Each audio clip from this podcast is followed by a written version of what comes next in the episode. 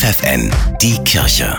Regional. Für die Region Hannover mit Bernhard Tubbs. Um den sexuellen Missbrauch in der katholischen Kirche grundlegend aufzuarbeiten, muss der Staat eine größere Rolle übernehmen.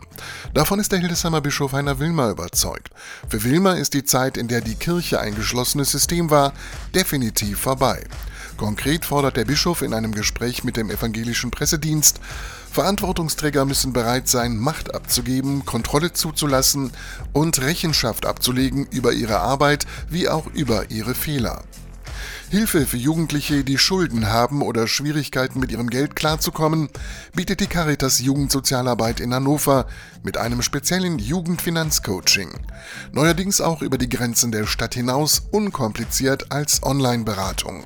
Sozialpädagogin Christina Jünk sagt, gerade das Angebot im Netz hat viele Vorteile. Dass Fragen prompt geklärt werden müssen, dass Last von den Jugendlichen schnell abgenommen werden kann, dass es anonym ist und die jungen Leute setzen sich mit ihrer eigenen Situation auseinander. Bar zahlen statt mit Karte, damit man den Überblick nicht verliert, das ist ein wichtiger Tipp für junge Leute, sagt Christina Jünk. Viele weitere ganz individuelle Hilfen gibt es im Chat, nicht nur im Krisenfall. Dann kann man sich auch gemeinsam anschauen, ist das Geld tatsächlich drin, um sich jetzt das neueste iPhone zu kaufen auf Raten oder nicht. Oder man kann auch gemeinsam die Verträge anschauen, bevor sie unterschrieben werden, damit man nicht in die Schuldenfalle gerät.